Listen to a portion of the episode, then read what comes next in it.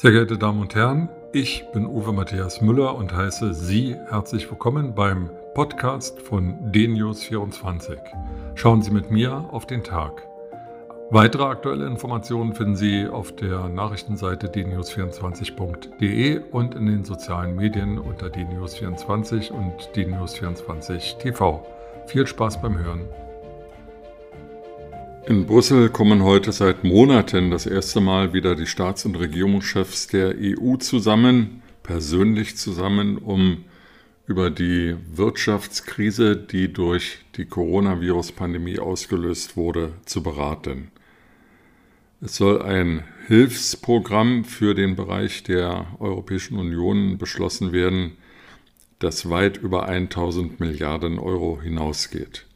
Ziel dieses Hilfsprogramms ist es, den wirtschaftlichen Einbruch auszugleichen und möglichst schnell wieder zu normalen wirtschaftlichen Verhältnissen zu kommen.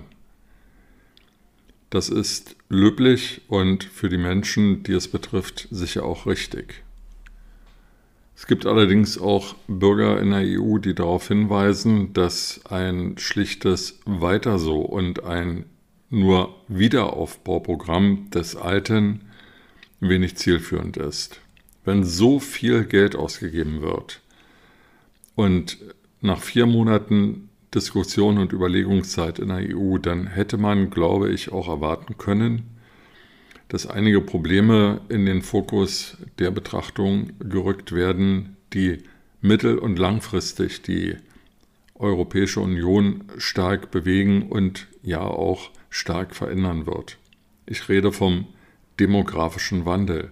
Die Alterung der Bevölkerung ist nicht nur in Deutschland dramatisch, sie ist auch in vielen anderen Ländern Europas spürbar und wird in den nächsten Jahren in einem Maße zunehmen, das von uns ganz neue Denkmodelle erfordert.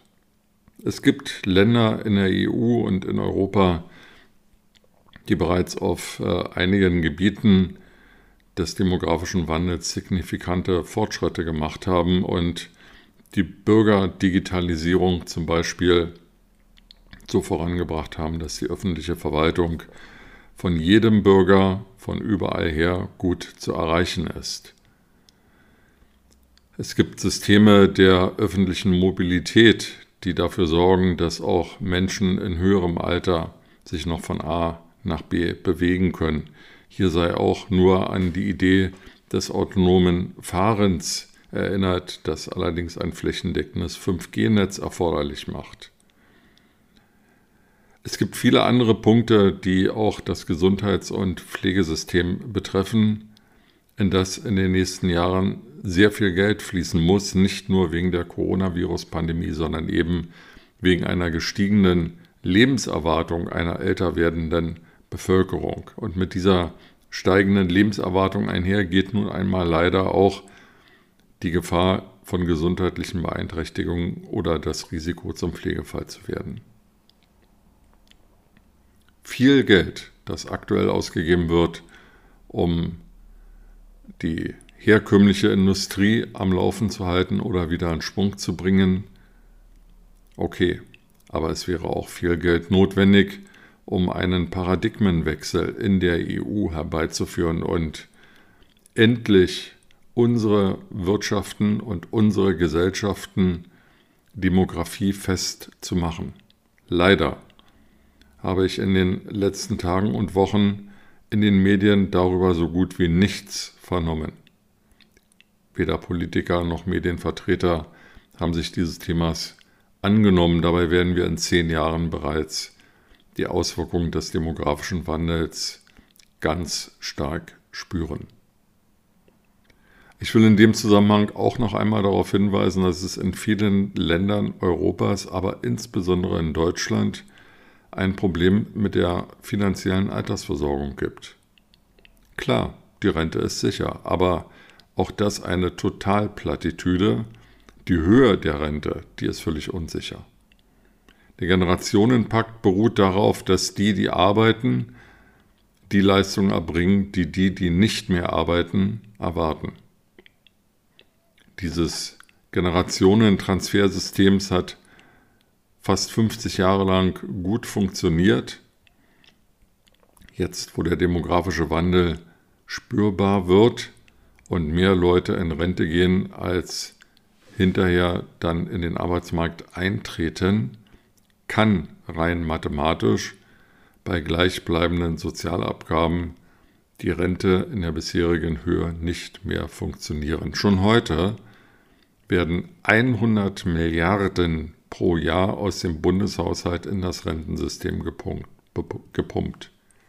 Ein großes Problem in dem Zusammenhang sind auch die Pensionen der Beamten, für die in früheren Jahren keine Rücklagen gebildet wurden.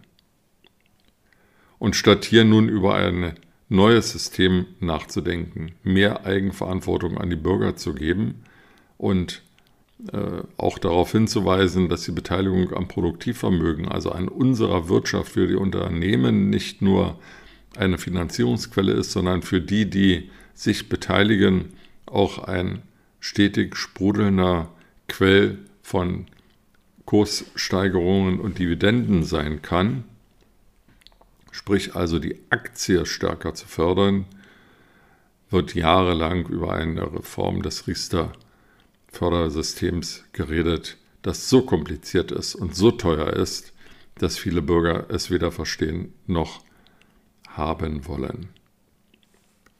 Hier ist viel mehr Mut von den Politikern gefordert. Hier ist viel mehr Engagement von den Bürgern gefordert, die deutlich machen müssen, ihren Bundestagsabgeordneten, ihren Landtagsabgeordneten, ihren Bürgermeistern, ihren Gemeinderäten, dass sie erwarten, nach einem langen Leben voller Arbeit dann von den Früchten dieser Arbeit auch existieren zu können.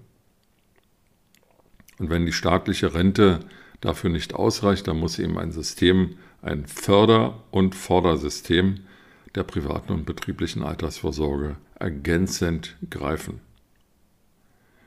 In dem Zusammenhang ist auch mit äh, Annahmen aufzuräumen, die meinen, ja, wenn ich ein Häuschen habe im Alter und mietfrei wohne, dann kann ich mir da die Kosten schon mal sparen. Nein, die Unterhaltskosten einer eigenen Immobilie sind nicht zu vernachlässigen. Gerade die energetische Sanierung von Altbauten oder von Bestandsbauten generell ist nicht ohne. Gerade die Tatsache, dass Banken an nicht mehr berufstätige äh, ungern oder gar nicht Kredite vergeben oder Förderkredite vergeben, muss klar sein.